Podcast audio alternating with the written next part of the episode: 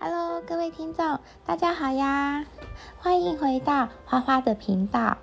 每个人每天应该都是被闹钟叫醒的吧？有些人是闹钟叫都叫不醒，或者是需要设定好多个闹钟才会叫得醒他。有些人甚至需要人弄闹钟来叫才会叫醒。在闹钟尚未发明以前啊，古人不是感觉会一直迟到吗？他们是怎么准时起床的呢？今天我们就来聊聊闹钟的发明故事。在闹钟发明故事的呃说明以前，我们先来聊一下有关时钟这个事情。在千百年来啊，人类利用各种的装置来计时和报时。目前正在使用的六十进制时间系统，可以追溯到约四千年前的美索不达米亚和古埃及。古埃及把一天分为两个部分，每个部分呢再分为十二个小时，并且使用大型的方尖碑来追踪太阳的移动。他们还发明了水钟，在埃及以外的地方也有很多人使用这个水钟。西元前二四五年，古埃及人就发明了世界上最早的机械时钟。原理呢是把水流引到特定容量的容器里面，器皿刻有相同距离的横纹。当水位到达一个横纹后，即为一个小时。这样呢，便能准确的量度时间。要加入闹钟的功能呢，只要在水中加入一粒金属球。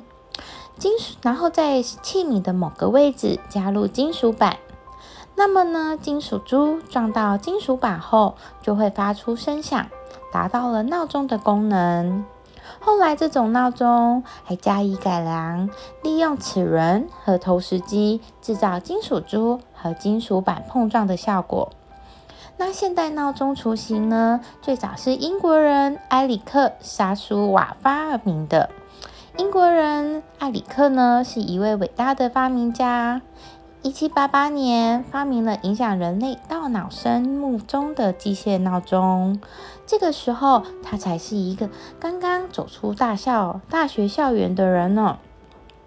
在闹钟尚未发明以前，人们是怎么准时起床的呢？在一九二零年代，英国和爱尔兰人们会用。收费的人肉闹钟来叫醒自己，这种专门的工人被称为 knock up。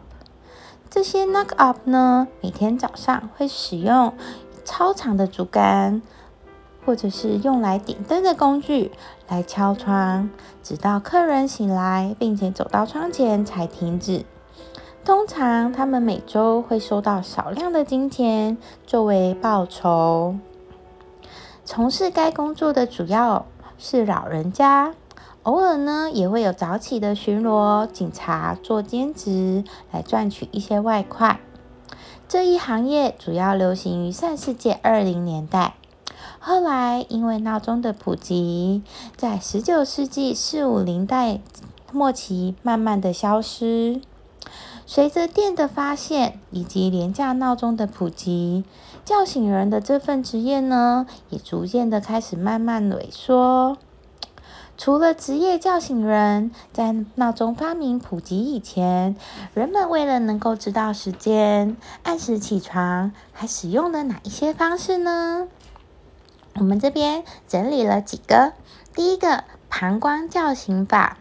那时候呢，如果第二天需要早醒，人们就会在睡觉之前喝大量的水，早上就会被尿憋醒啦。可是这个方法是完全不精确的了。第二种方式，漏壶，是漏壶，不是夜壶哦。公元二四五年，这是希腊发明家特西比乌斯改进的漏壶，一种装饰有小人偶的漏壶计时器。原理呢，跟沙漏差不多。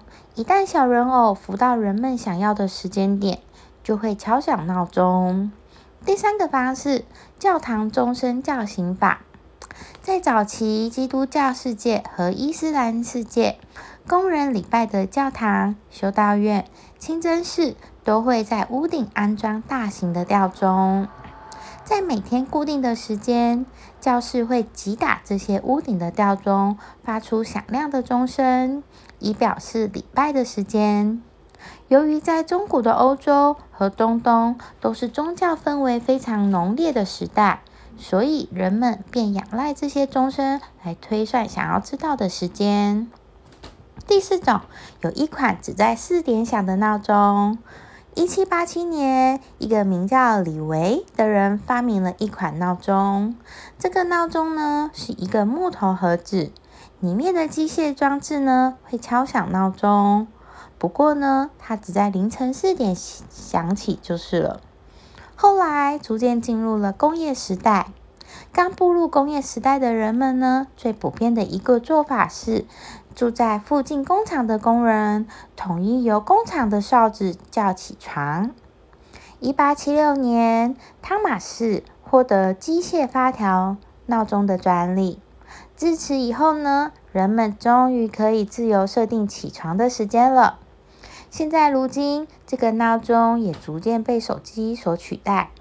过可能有一些是连闹钟怎么叫都叫不醒的人，还是需要所谓的人体闹钟，也就是他的爸爸妈妈来叫醒他啦。今天的故事就先说到这里，我们下次见啦，拜拜。